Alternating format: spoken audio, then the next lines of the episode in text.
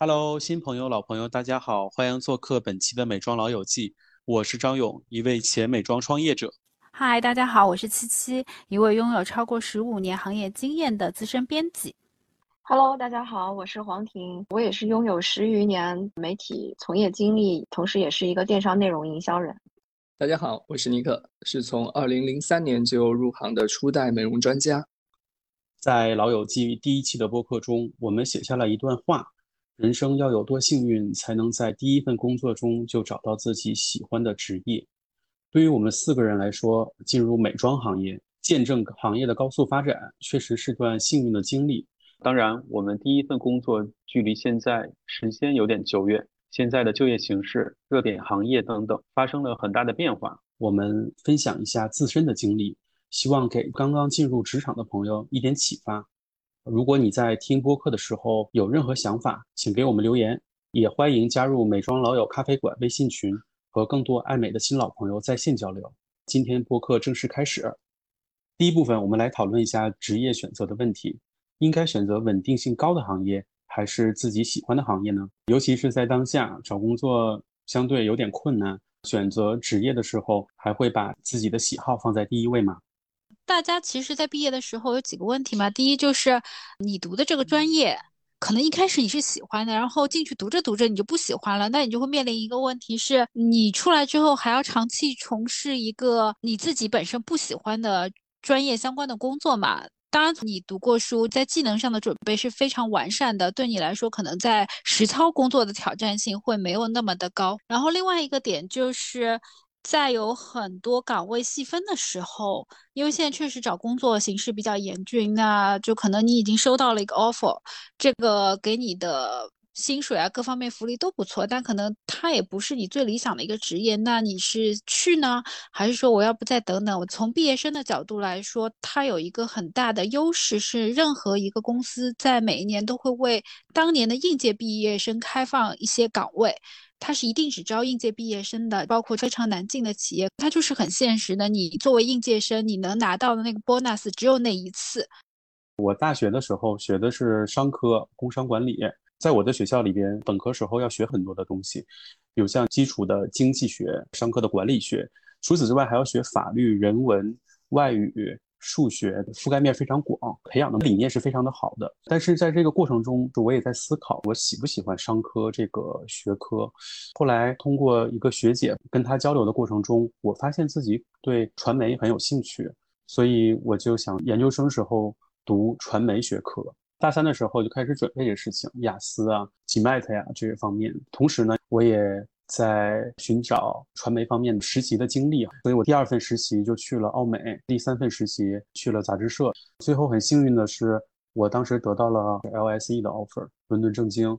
但是当时也遇到了一个比较大的困难，当时的 英镑跟人民币我印象很深，是一比十六，在经济方面有一些压力，所以最后我放弃了出国留学，然后就开始找工作了。我就随着学校的整个的一个主流，呃，拿到了四大的 offer，也拿到了一个国外快销公司的 offer。最后莫名其妙的，我就进了那个快销公司，进入了 marketing。这是我的一个初步的经历。那我回顾这个时候呢，我在想说，如果给我一次重新的机会，我怎么样哈？因为我的经历是我跟大部分人讲这个时候，很多人都为我可惜，但是我永远都不知道另一个平行时空的我。现在过得快不快乐哈？是否是想要的生活？所以，嗯，这个只是在自己 emo 的时候纠结一下。但我非常同意刚才七七说的一句话：应届毕业生的时候做决定，可能会决定你后边十年、二十年的人生。所以，我觉得在这时候要自己想清楚自己到底要什么，哪些是你感兴趣的，哪些是你能胜任的，这些东西都是需要想清楚的。那我来分享我的吧。我觉得就是有很多时候，我们其实是不太清楚自己真的是喜欢什么，但是呢，还是能比较清晰的知道自己不喜欢什么或者不擅长什么。我是一个理科生，我之前从来没有想过人生还有一个东西，它叫实验室。所以在我在读大学的时候，我的专业是需要有大量的实验室工作的。前一段时间看了个电影《奥本海默》，不知道大家有没有看过？就奥本海默他是一个理论物理学家，但是在他的读书阶段，他也要在实验室的。他的动手能能力呢，就是也没有比我高明多少。就用我妈的话说，侬实只手指头都不开盘，十只手指不开盘，我的十只手指是没有办法跟我的大脑产生一个非常灵活的运用的。然后奥本海默被罚留堂了，他当时气得差点想要去把他自己的导师给毒死。这个剧情有点浮夸，我当然没有到这个程度，但是每周有两节实验课的时候，我都是瘫在寝室的床上。那个时候不知道有什么忧郁症不忧郁症，但我我对那个东西是已经有一些心理问题的。所以，当我在毕业的时候，我就知道，就是一定避免不了我要去一些实操层面的工作，我胜任不了。或者说，我想找一份好工作，但是又不想做实验，是我要继续去读书。我那个时候呢，心也已经有点野了，花花世界已经在召唤我，真诚的抛弃我自己。就是我当时读书也不太能那么读得进，但是呢，就是我在我原来那个专业基础上有一个无法僭越的瓶颈期，所以我的唯一的方式就是。超过这个瓶颈，然后去找一份我可以适配的工作。那我们吃到了一点时代的红利，所以我先进入了广告公司去实习，因为去做一些文案的工作，那就和我之后在杂志社的编辑工作之间产生了一点小小的 link 吧。说起来，本主属于学习能力都比较强的人，我除外啊。我可能就算是大家在学校里面碰见的大多数人，学习也不能说太好，也不是特别优异。自我判定我不是一个学习能力特别强的人。虽然说我在读大学的时候也得过设计方面的奖项，但总体来说不是特别厉害的，因为我学的是服装设计嘛。在我毕业之后，我其实是很迷惘的，我一点想法也没有。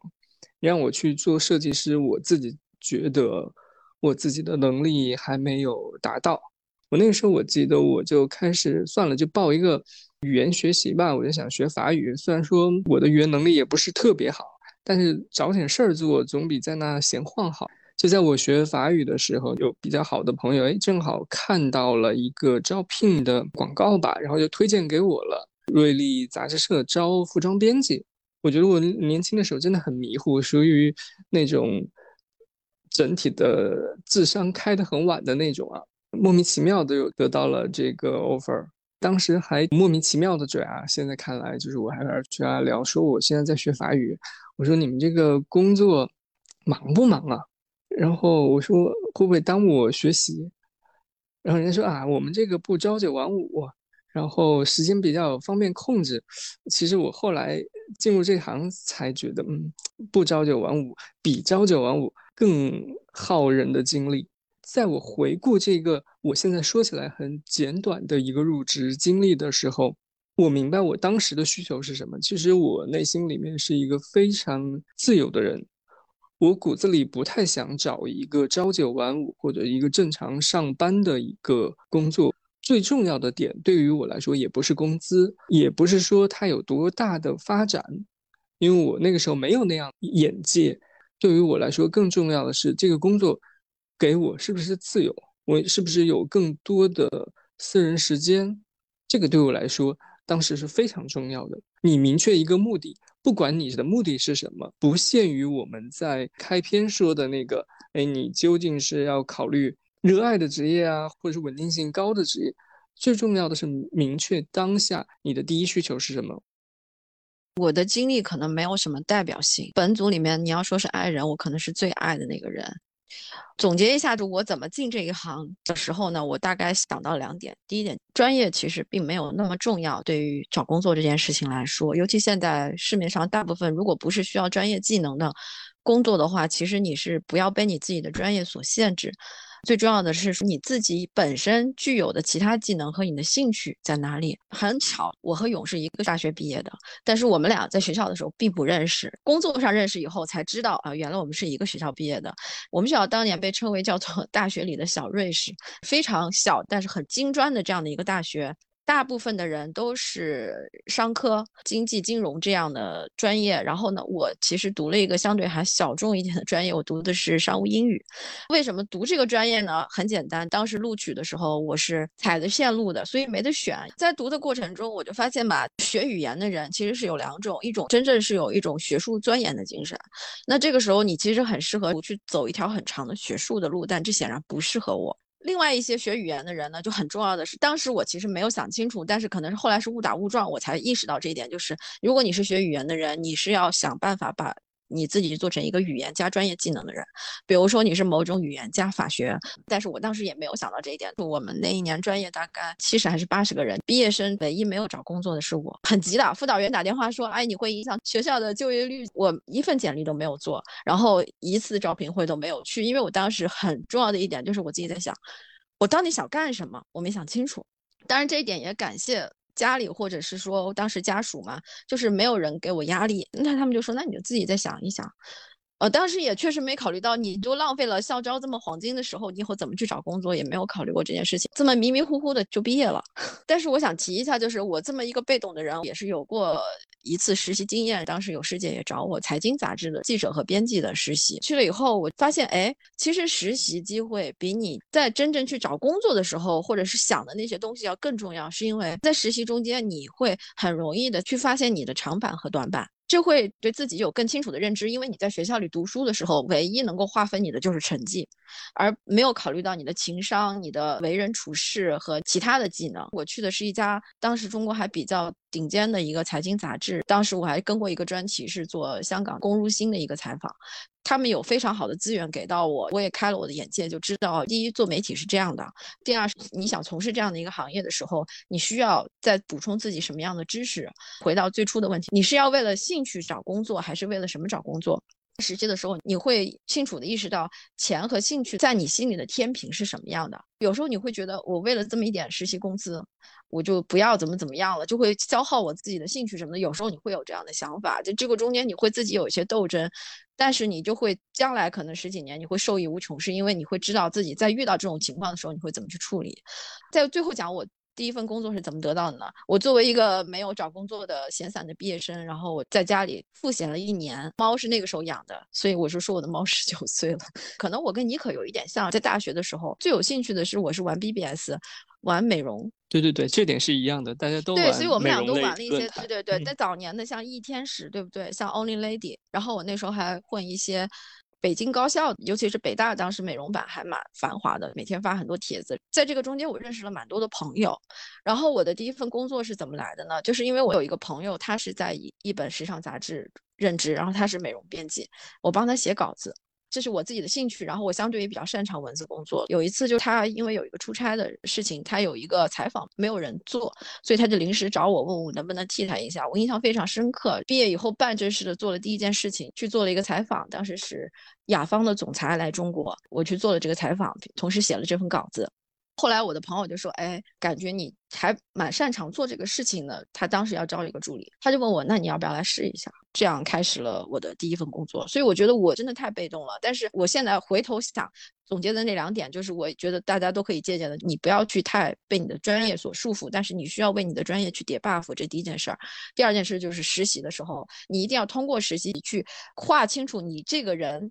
的一个轮廓，而不是说在学校里以成绩去论你这个人是一个什么样的人，这两点很重要。关于兴趣，我想补充一点：第一份实习是在一个五百强，他先给大家每个人做一份问卷，这份问卷呢不是考察你的能力，它是考察你的性格。做完这问卷以后，他把我们就分到不同的部门，当时给我分的是人力部门，其实这是我算对口的一个专业。但是我当时年轻气盛嘛，鄙视链的话，就第一肯定是战略管理，接下来是市场部、营销、人力，它是一个知识部门。但是我回头看来讲的话，我应该更多的听从那个问卷的结果。我是一个非常善于做细致工作的人，我也很喜欢做很具体的事情。这是我的优势。我想说的是，你自己的喜好和你擅长的领域，你自己有的时候是拿不准的。如果有这种测试的话，其实是一个很好的机会。通过这个测试，对自己进行一个深度的思考，对未来的职业路径也是有帮助的。接下来讨论更 实际的事情，我们怎么进入这个行业？在进入这个行业之前，我们有哪些准备是必须做的？哎，其实我觉得。这个话题我就没有特别多的发言权。其实，在前面黄婷说到比较被动的时候，我也在回想我，我感觉我的之前的路也是更加的被动，就我没有主动的去想要获取什么行业，一定要到哪个职位，就好像是时势使然把我推到那个位置，这样真的不是一个值得学习的例子啊。呃，我觉得尼克老师有点过谦了，因为尼克老师可能你自己没有意识到吧，你之前是做了很多准备工作的。从我对你的了解来看啊，因为你从很早的时候就开始玩 BBS 也好，或者是在上面进行内容输出也好，这个方面，嗯但但是我在那个时候其实没有，就是我们在玩 BBS 啊，就是我其实我知道我对美容有很大的兴趣，然后喜欢钻研这个，但是我在哪怕第一份工作和第二份工作之间这段时间里面，都没有把它想象成一个我去要该做的一个工作，我只是把它当做一个我的个人爱好。就是我第一份工作是服装编辑嘛，其实它是和我想要的兴趣是不同的。那么后续的都是根据时间、其他的一些变化，我才找到了我的一个方向，就是我明确了我自己要什么。如如果想进入一个行业，或者是你一个特别想要的公司，应该怎么进入呢？第一步，信息搜集工作。你小红书是一个还蛮有效的工具，对于求职的人来说，我能看到很多小红书上有那种分享面经啊，感兴趣的公司，你按关键词去搜一搜，还是能搜到蛮多经验分享的。嗯，其次呢是要扩大你的朋友圈，学姐师兄。刚才我们几个也都聊过了，很多时候他们其实是一个类似贵人的角色。当然，他们也有招实习生的需求，你跟他们交流说这个公司怎么样，工作的具体状态是什么样子的，包括你考研或者是出国，最好还是找一些过来人，当时的过来人分享一下经验。包括你进入一个新的公司，可以去网上搜一下他之前的员工对他是一个什么样的评价，这个对你未来进入这个公司也是有很大的帮助的。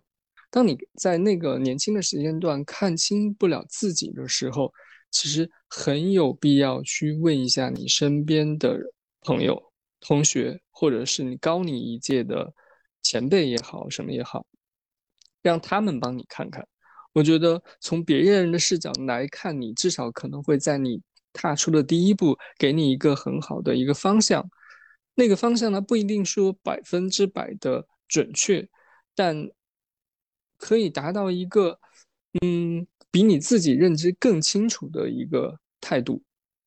当然，这个方向也要结合你自己的兴趣点，或者是结合你自己的那个我刚才所谓的第一需求。如果说别人指引的方向，别人指引的路线正好切合了你的第一步，那个就是非常好的。嗯，这个是我对于和我一样对初期认识自己不清楚的人的一个意见。想去这个标准是什么？是你觉得它的配比较高吗？还是说你是真的很喜欢这个行业？这个想去这两个字，你先问清楚自己。那如果你是为了钱去的话，其实你要有一个心理准备，很有可能他这个工作就跟你本身的那个性格也好，和你擅长的东西也好，会有非常大的落差，会有一个很大的精神内耗的存在。每个人价值观判断都不一样，有时候觉得就是我为了钱，我可以一开始先打拼几年，对吧？我觉得这是可以理解的。但是你要有这个心理准备。行业的选择，我提供。一个标准，你可以选择。当然，现在最红的什么新能源这些板块，或者是大厂，或者是选择它是一个朝阳，这些都是可以选。但是我的建议是，千万不要选夕阳行业，是因为怎么说呢？就是你在。刚入职场的前几年，呃，两三年的时候，这个职业、这个行业，它本身是不是在一个风口上是非常重要的，因为它能给你带来完全不一样的工作感受。我妮可、七七，我们三个人做传媒，真的是当时是整个传媒最好的时候，尤其是外版的这些时尚刊物，整个行业的资源都能倾斜到你这边来，你在最好的平台，然后和最顶尖的人打交道。然后出国去看各个品牌的，比如说秀场也好呀，然后工厂也好呀，和顶尖的调香师聊天，就这些机会，它完全是因为你这个行业它如日中天的时候。所以为什么这是我不太建议现在年轻人在入行去做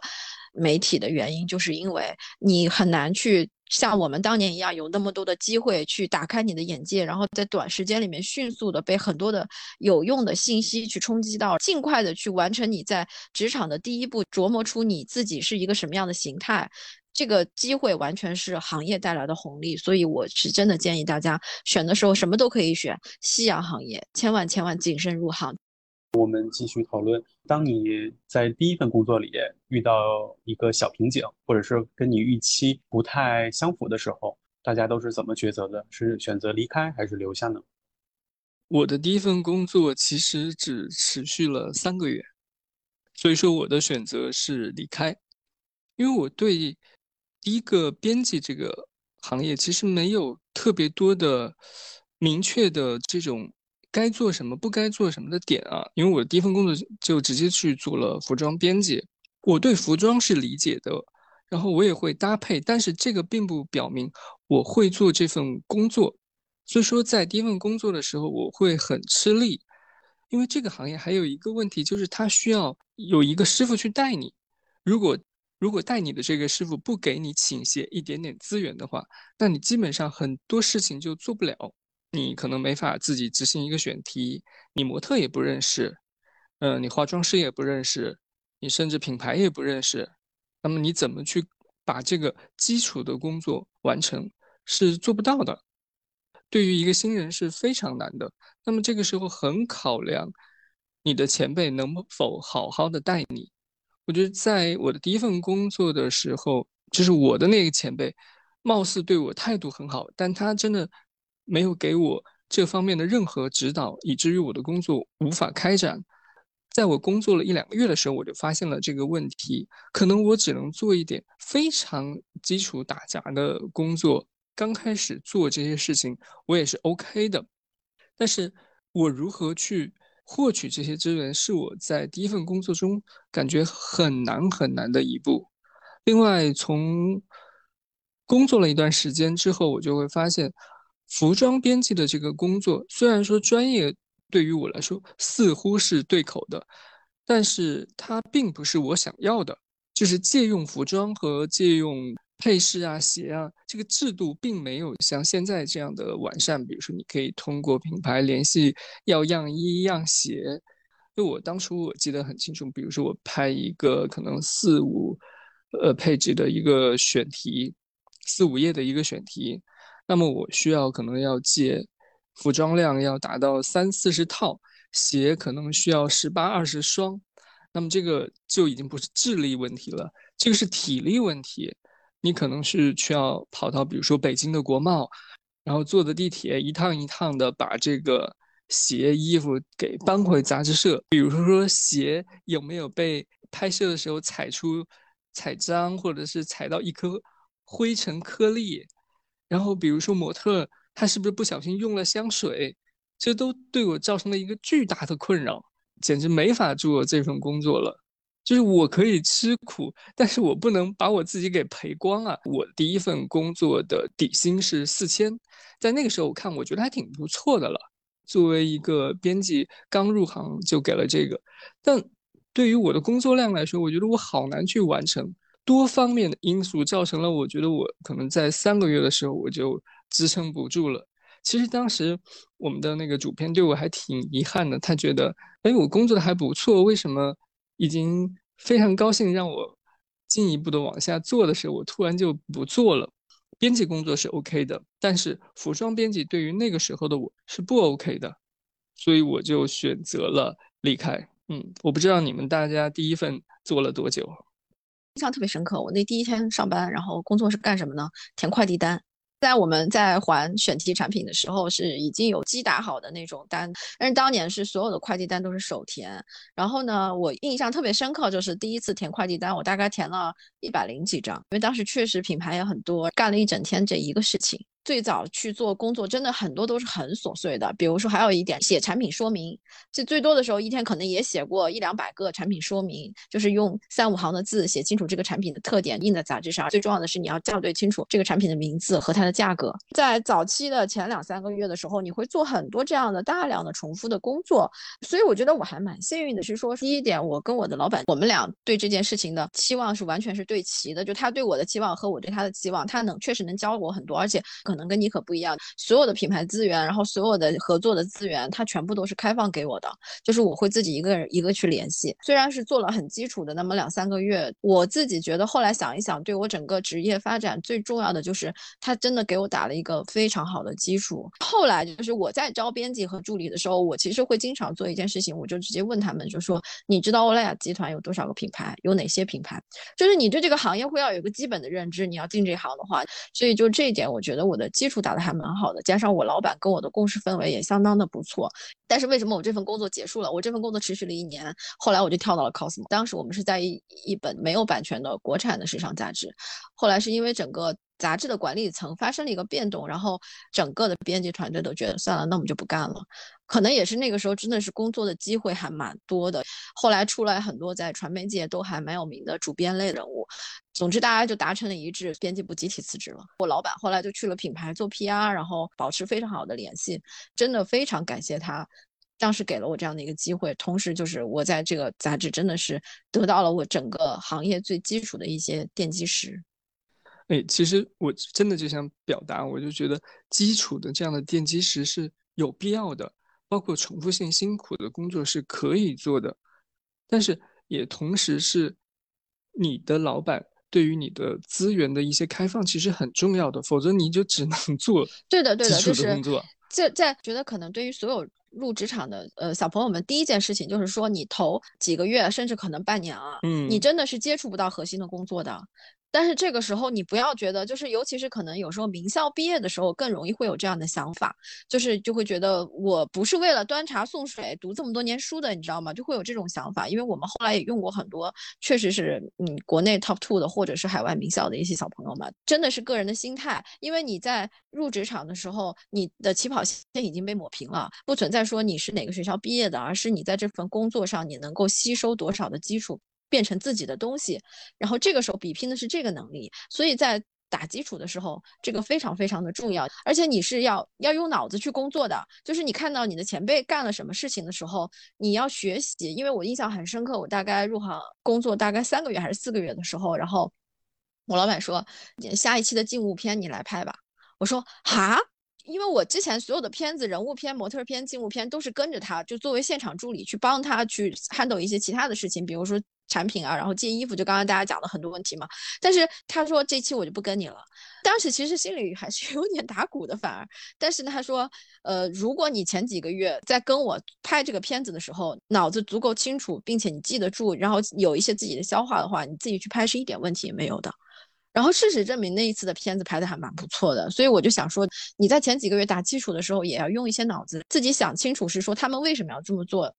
嗯，同时我觉得在这个储备你的基础知识的时候，要去判定你的领导是否是一个对你值得尊敬，或者说是对你有用吧，可以说这么说的一个人。因为这个判定你的第一份工作要持续多久。因为如果说，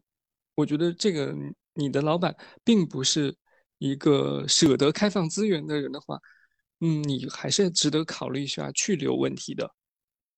还有一点，有的时候我们自己对自己这个标准哈，就是说我到了一个什么样的临界点，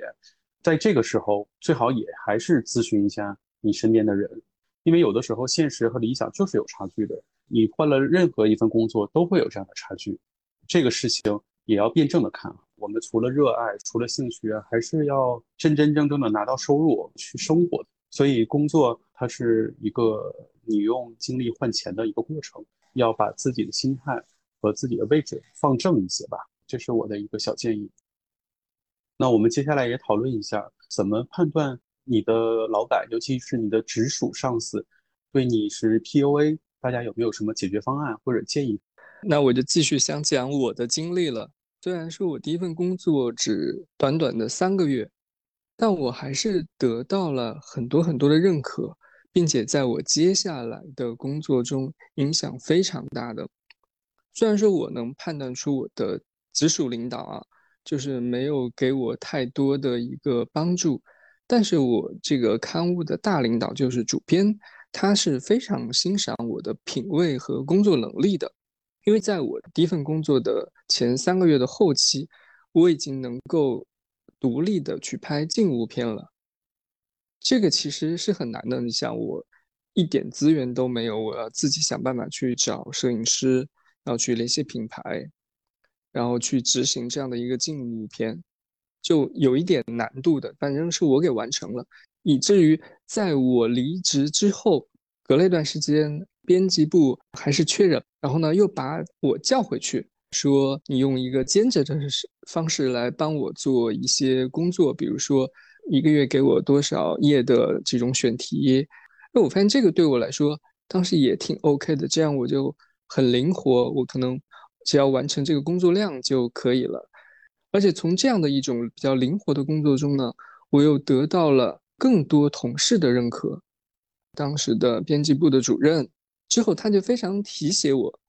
当他后来跳槽到另一本刊物的时候，他就说：“哎，你要不要过来做一个全职的编辑，再次尝试一下？”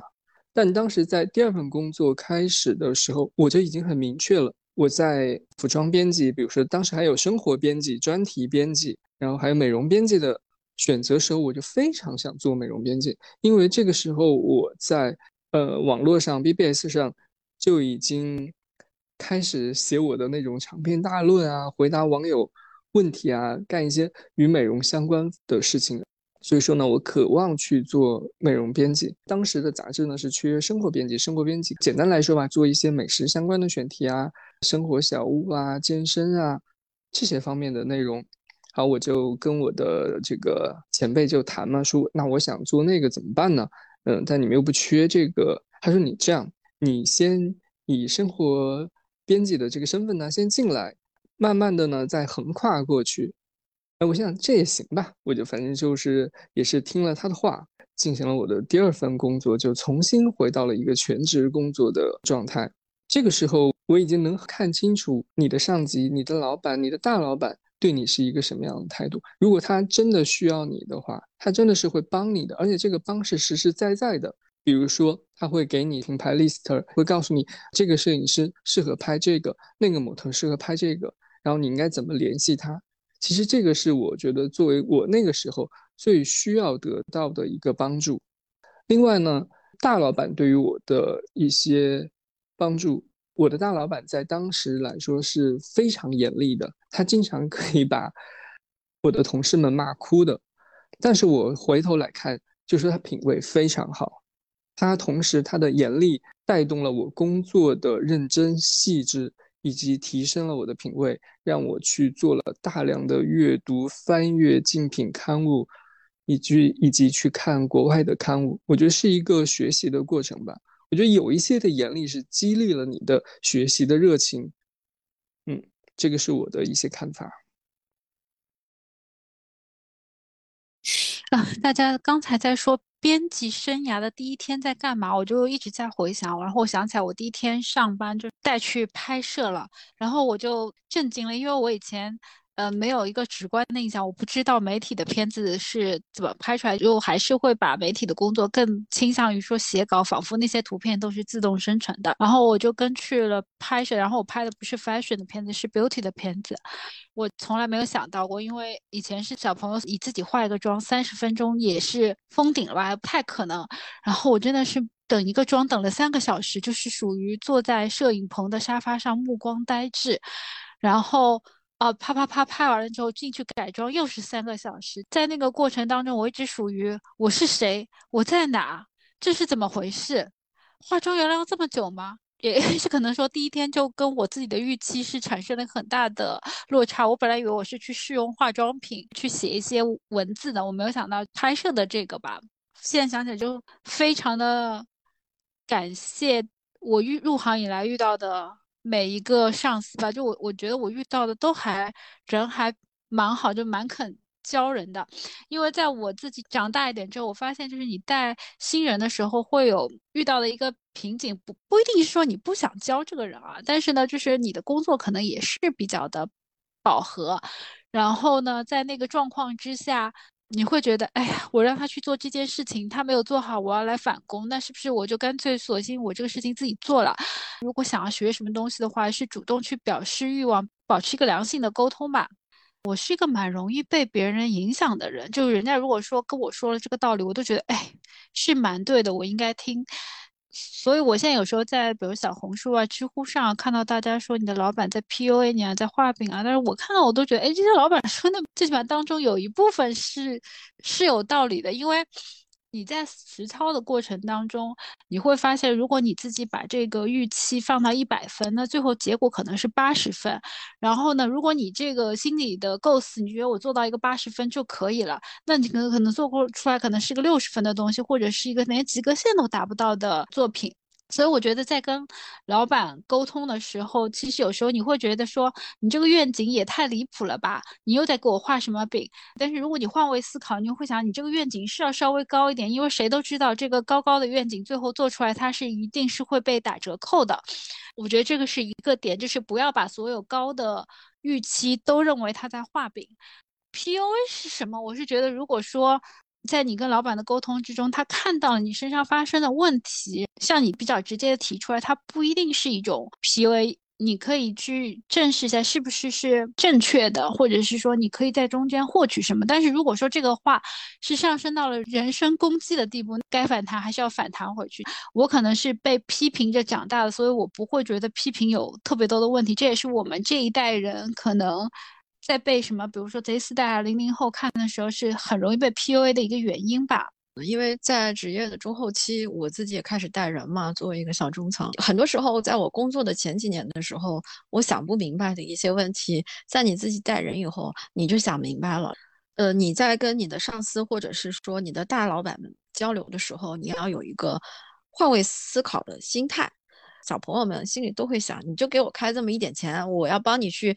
筹这些事情干嘛？这跟我没有关系。一开始都会有这样的想法，但是后来做过管理以后，我就大概觉得，很多时候你会明白，说你的老板在跟你做一些看上去超越你职业就是能力的要求。换句话说，就是叫画饼的时候，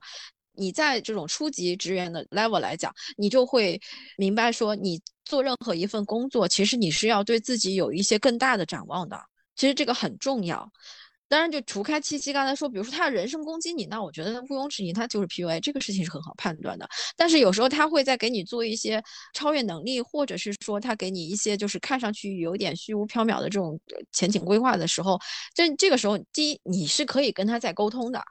你可以明确的告诉他，就是比如说这个，我觉得在我能力范围之外。如果他是一个很 OK 的老板，他会非常 nice 的跟你去讲清楚，说为什么他会给你有这样的要求，他是看到了哪些可能你自己根本就没有看到的长处。老板在跟你做沟通的时候，你不要是单纯的去闷头的去听。这后面我自己去跟我下面的一些小朋友交流的时候，我也希望是一个对谈的这样的一个状态。大部分的时候，你大家做工作都是来。打一份工的，大家一起努力把这个工作做好了，或者是说我们大家一起完成了一个厉害的项目，这个时候你会有一些职业的成就感。所以我觉得第一点你要换位思考，就是老板为什么会对你有这样一些你觉得有点匪夷所思的需求或者是要求。第二点，你觉得这个东西不太实际的时候，你要第一时间跟老板开口，问清楚为什么需要你去做。嗯，至于画饼嘛，我比如说我做小中层的时候，我觉得我是会在下面画饼。为什么要下面画饼呢？就是因为。你毕竟要让大家觉得我这个工作是有一个上升空间的，这个很重要。就是不是大部分的人都是说我每个月拿了这点死工资，我就想嗯混吃等死。但是其实也会有很多人，就是做工作，他更多的是需要一个向上的通道和一个成就感的。你们觉得是画饼的时候，有一点很重要的判断，比如说他跟你说我希望你做什么什么，将来能怎么怎么样的时候，你看看年底晋升啊、加薪啊这些时候有你的份儿没有？如果你觉得你做到了，但是没有，那不好意思，他真的就是画饼。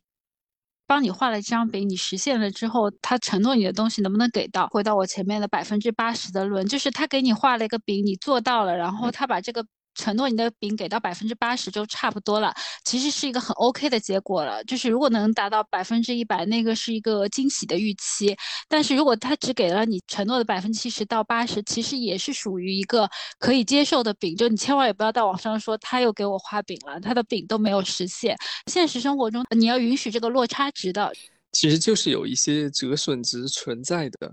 不可能拿到百分之百的那个饼。就拿我自己的那个第二份工作举例嘛，就是我进去之后，不是也相当于开始给我画了一个饼嘛？哎，你说你以后有机会可以再跨到美容编辑去，正好等到有一个美容编辑离开了，然后我就有机会到了美容。不管怎么样，也是一个饼的实现过程嘛，我达到了我想要的目的。对，就是沟通很重要，然后把这个预期调到一个大概的区间范围，你不要放在最高，那你肯定会觉得人人都在 PUA 你，都在忽悠你。对，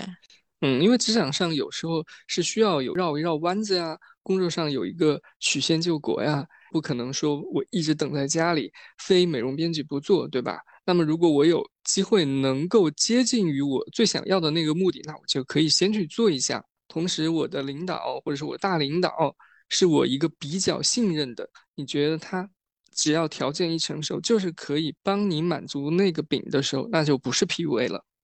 我觉得判断老板是不是 PUA，你还有一个点是，我觉得比较优秀的老板，他们都有一个共性，就是他们的抗压能力很强。他们其实也面对的很多的来自上层的压力，他不会过度向下。去传递，然后他只会让你做你这个层面做的事情。那这个里头如果有一些要求是超出你的能力范围的，它也不能算是 PUA。但是呢，如果说这个老板把上面所有压力都转嫁到下面来，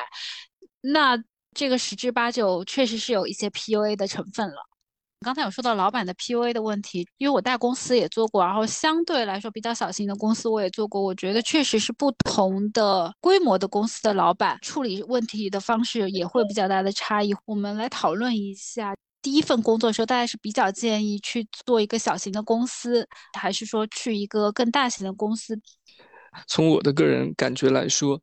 当我什么都不懂的时候，进入到。这个行业里面，我还是需要有一个大公司来对我进行一个非常正规的职业化训练。嗯，第一份工作对我最好的一个训练就是这个职业流程正规化的一个训练。只有会这些很正规化的流程，对于你以后的工作是非常有利的。所以我是投大公司一票。这个我想起我最近在补的一部旧的日剧，它叫《鹿王》。它其实讲的故事是日本传统做夹脚足袋的这种小企业老板的儿子，就面临这样的一个问题：是继续去继承他这个手工坊，还是说去大公司先去锤炼一下？爸爸跟他说了一番话，我觉得是蛮有道理的。因为你是第一份工作，我希望你能够去这个大企业学习到他们的思考方式和这些标准化的流程，然后你回来再继承我们这个家业，把专业的东西去带给我们这个小企业。当然，这只是一个电视剧的剧本，但是我觉得这个中间的思考是很重要的。你的第一份工作是一定需要有清晰的一个指导，我们现在叫 SOP，就是流程化嘛。我们后来在 Cosmo 跟小朋友们对的时候，我就会尽量让大家去整理一个工作流程。比如说你是负责这个板块的时候，你必须写一个 SOP 出来。写完了以后，这样接下来你找实习生，你要离开这个工作位，这个板块我要换编辑的时候，我就可以用这个 SOP 直接给到他，就是他会很快、很快的、很迅速的去上手。大公司确实是能给到你一个非常好的一个职业的起点，经验这些东西其实是非常值钱的。但是你可能小企业自己去摸索的时候，你会要花费更多的精力。当时所在的瑞丽杂志社，它就有点像杂志社黄埔军校一样，就它也培养了好多编辑人才，因为它的流程非常非常的细致。这就其实可以看到，现在我们这个行业也是这样的，好多从宝洁和欧莱雅出来的人再去创业做一些新消费品牌，他们就能够迅速的把这些大公司给到他们一些规范化的经验和流程，去复用到你创业这件事情上，就会能省很多力。对，嗯，到我后来做自媒体，前期的媒体的职业烙印和职业流程，就很好的给到了我后期一个帮助。因为我们之前也是创业小公司嘛，招人的时候不是名校毕业，资历相对普通一点。当他们离开我们公司以后，我现在也在关注他们的发展，有的有去了大厂，有的去了媒体，发展的还是很不错的。美妆行业从两千年一直到最近都是属于朝阳行业，就像黄婷刚才说的，它是一个膨胀的过程，它是缺人的，所以你从这个方面来讲的话。也算一个时代的红利，可能你的资历、的学历没那么好，那怎么样？那就选行业，特别想进入这行业，那你就委屈一下自己，从一个小公司开始干起。小公司的好处是，你可以很快的时间接触到所谓的核心业务吧。像我们当时市场部很快就有投放权了，这个在大公司来讲的话是不可能的，可能做的不规范，但是你知道这个事儿怎么做。在大公司呢，他会做的更加规范，他会有自己的 SOP。在大公司只做这一点事，我可能过了三五年还在做这点事，这个是一个差别吧。整体来讲，我觉得还是行业的问题。那如果你行业没有这个爆发增长，那他们再找工作就没有现在这么容易了。之前讨论了很多，每个人都总结一下，我们应该从第一份工作中得到什么样的收获呢？那我先来。应该有特别两个明显的收获。我第一个收获就是不要年轻气盛。我真的是我回看过去的时候，我才觉得我年轻气盛。年轻的立场，我觉得我，我觉得我的看法就是对的呀。嗯，你们的想法都很老派啊，你们为什么不听一听那个年轻人的意见呀什么的？经过好多年之后的工作，从我的老板角度来看，或者是从我的主编角度来看，他看问题的角度可能不一样。比如说，他要平衡人员、平衡市场、平衡营销等等。我觉得这些问题是我当时的眼界所不能覆盖到的。第二个意见，一定要学会和老板多沟通。刚开始的时候，其实是有一点点害怕，不知道怎么去和。老板沟通，或者是沟通的时候，我就很火大的那种，就是特别激烈，起不到一个很好的沟通效果。好多年之后，我再碰到老板，我其实都一一为当时我的年轻冲动而道过歉。职场之后呢，其实不用把关系搞得特别的差，多少年之后，大家风水 轮流转，还是会见面的。对了，我还想补一点，第一份工作的时候，不管你。有没有喜欢他？不管他是不是你的爱好，你一定不要停止你心里真正想做的那个爱好。在做第一份时装编辑工作的时候，我并没有停止我对于美容的热爱，对于我以后的工作真的是起到了非常大帮助，最终达到自己想要的目标，做了一个很好的准备。嗯。回首第一份工作，我也有几点跟大家分享。第一点，作为工作来讲呢，我把它分为行业和公司风格、团队气氛，还有你直属领导对你的态度。这个是我评价一份工作的几个维度吧。但是这几个维度有的时候就不可能每个都是特别的好哈。在在自己评价一份工作的时候，我建议大家可以理性的去从这四个维度去思考一下，比如像说。我觉得这个行业是一个属于上升期的行业，那我最重要的就是在这个行业要站稳脚跟，然后学到尽快学到一个东西。另外一种，你的公司可能一般般，行业一般般，但是你的直属领导对你非常的器重，会在很短的时间内给你很多资源，并且教会你很多工作上的能力，也是一个比较大的优势。所以这四点有可能不是说百分之百都是同时达到最优的状态，你自己要有心里有一个好的心态去评价它。第二点是一定要确认一下你是否是喜欢这个公司这个行业，是否能适应这个行业的节奏。比如像现在互联网大厂工资特别的高，但是他工作的时长会特别的长，可能没有自己的生活，在收入和时间上面你就必须得做个取舍。第三点是我个人的一个教训：工作就是工作。我个人。在处理同事和朋友这个边界感上面，经常把握的不太好。尤其年轻的时候，跟同事说了一些负面的情绪，对公司的、对业务的、对我个人的发展会造成不太好的影响。当然，我觉得不应该在公共场合或者是跟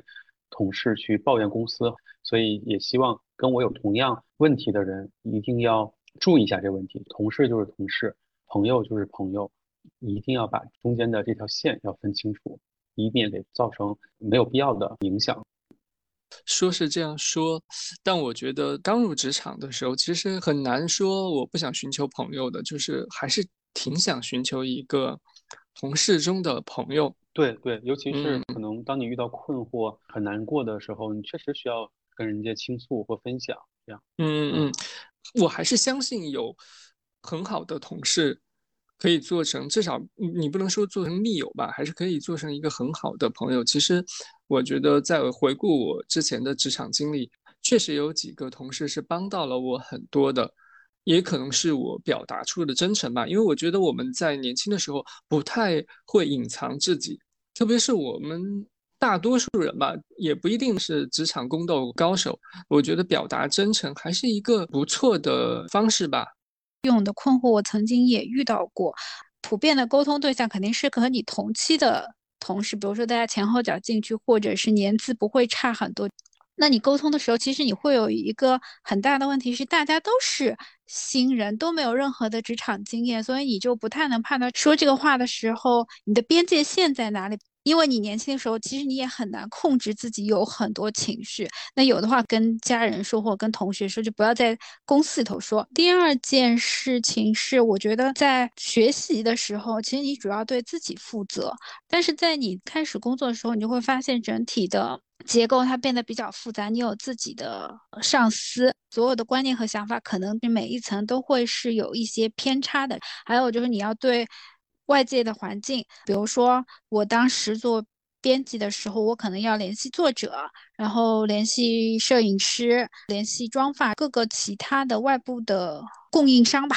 这样的形式，他们来协助我们一起完成工作。在跟外部沟通的时候，怎么去保持一个对齐，都是我觉得刚刚入行需要学习的。有时候因为我们是新人，其实我们表现的方式。都有点过于卑微了，导致于我没有能很好的在我们的沟通中凸显我的专业性，很容易被别人带着走。那最后就是可能会有一些成片，既不符合老板的预期，也不符合我个人的预期。当进入职场的时候，不管我们是一个多新的新人，我们都要很明确，我首先是要对公司负责，接着才是对供应商负责，和他们一起很好的去完成工作。所以我们要拿出我们自己的专业度来，不要太容易被别人牵着走。这个是我的两点分享。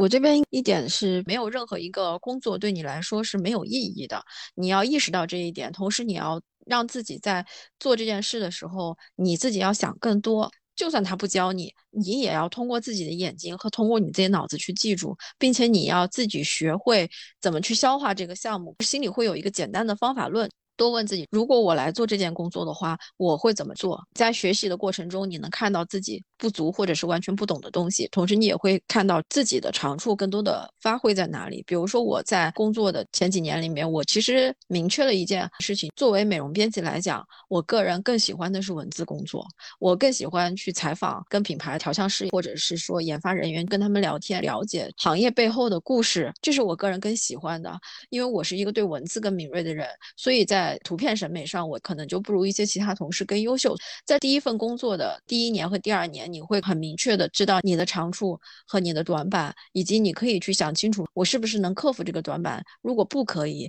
那你怎么去让你的长处变得更长，让你在这个工作上有一些无可取代的地方？另外还有一点，你要学会去复盘。学会去举一反三。我每个月会有一个晚上给自己去想一想，这个月我做了什么，关于这个行业我学习到了什么，需要补足的东西是什么，养成一个固定的习惯。今天的节目就到这里。如果你对初入职场有什么想法和经验，也欢迎给我们留言或者加入我们的微信群，和更多的朋友在线交流。感谢大家的收听，下期节目再见啦！拜拜，拜拜。